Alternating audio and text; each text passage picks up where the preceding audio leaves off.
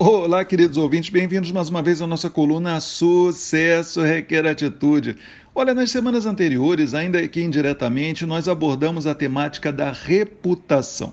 Mas afinal, o que é reputação?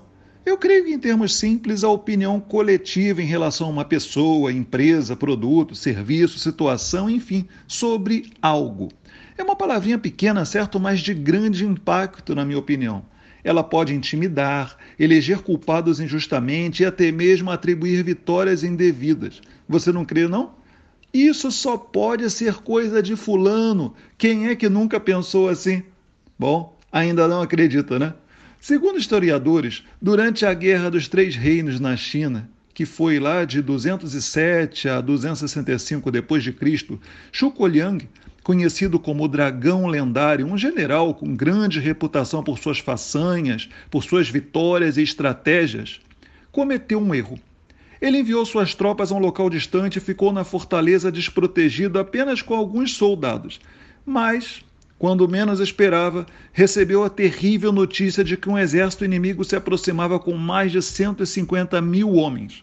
A situação parecia desesperadora, certo? Mas não para ele que resolveu confiar na sua reputação.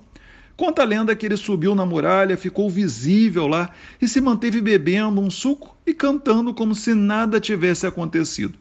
Os soldados inimigos se aproximaram do portão e da muralha, bradavam, bradavam, impacientes para invadir a fortaleza. No entanto, após refletir, a contragosto, o comandante do exército inimigo ordenou a retirada da tropa convicto de que, pela reputação de Liang, aquilo só podia se tratar de uma tramóia, de uma perigosa armadilha, e ele não podia se arriscar. Percebe o poder da reputação?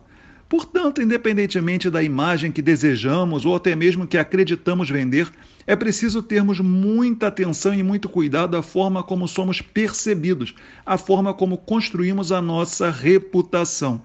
Bom, refita a respeito, certo? Fica o convite.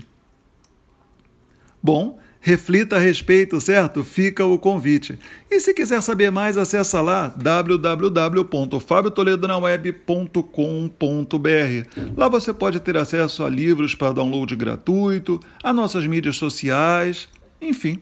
Se quiser, basta acessar.